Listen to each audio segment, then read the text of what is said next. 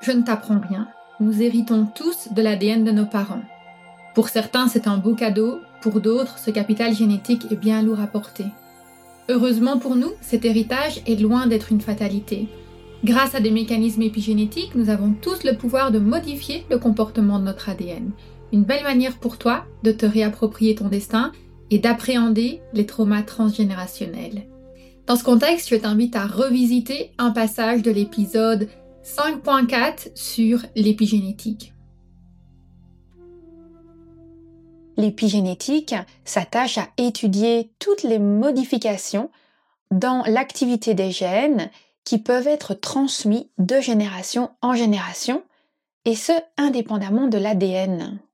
L'épigénétique s'intéresse à étudier et à comprendre tous les mécanismes qui vont se transmettre de génération en génération, mais qui sont indépendants de l'ADN ou qui influencent cet ADN. Donc on a tendance à dire qu'on reçoit l'ADN de nos parents, mais au-delà de cet ADN, on reçoit aussi tout un champ d'informations d'ordre épigénétique et on a aussi, nous, une aptitude à modifier notre ADN et le comportement de notre ADN grâce à des mécanismes épigénétiques.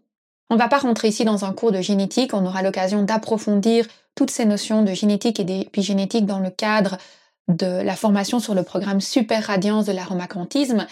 Ce que je peux vous dire pour vraiment résumer entre guillemets grossièrement l'information, c'est qu'on a dans notre ADN des parties qui sont codantes, donc des parties avec des gènes qui sont utilisés pour coder de l'information.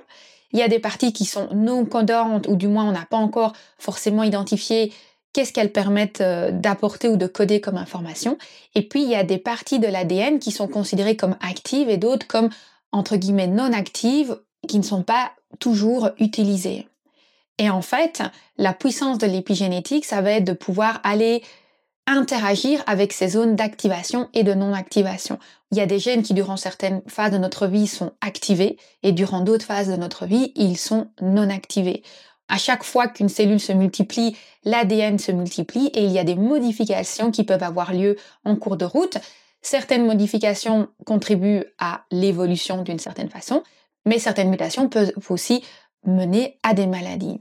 Donc c'est vraiment très important de pouvoir comprendre le mieux possible quels sont tous ces facteurs et tous ces mécanismes qui influencent l'expression de nos gènes, puisque d'un côté, ces mécanismes influençant l'ADN vont nous permettre d'évoluer, et d'un autre côté, s'ils ne sont pas appropriés, ils peuvent aussi nuire à notre santé. Ce qui veut dire qu'en prenant soin de nos gènes, on prend soin de nous-mêmes puisque notre corps est constamment en train de renouveler ses cellules. Avant qu'on poursuive cet épisode, je vous invite éventuellement à aller découvrir mon blog de la science de la spiritualité. Il contient notamment deux épisodes sur l'épigénétique. Un est intitulé Qu'est-ce que l'épigénétique? et l'autre vous partage différents facteurs qui influencent l'épigénétique.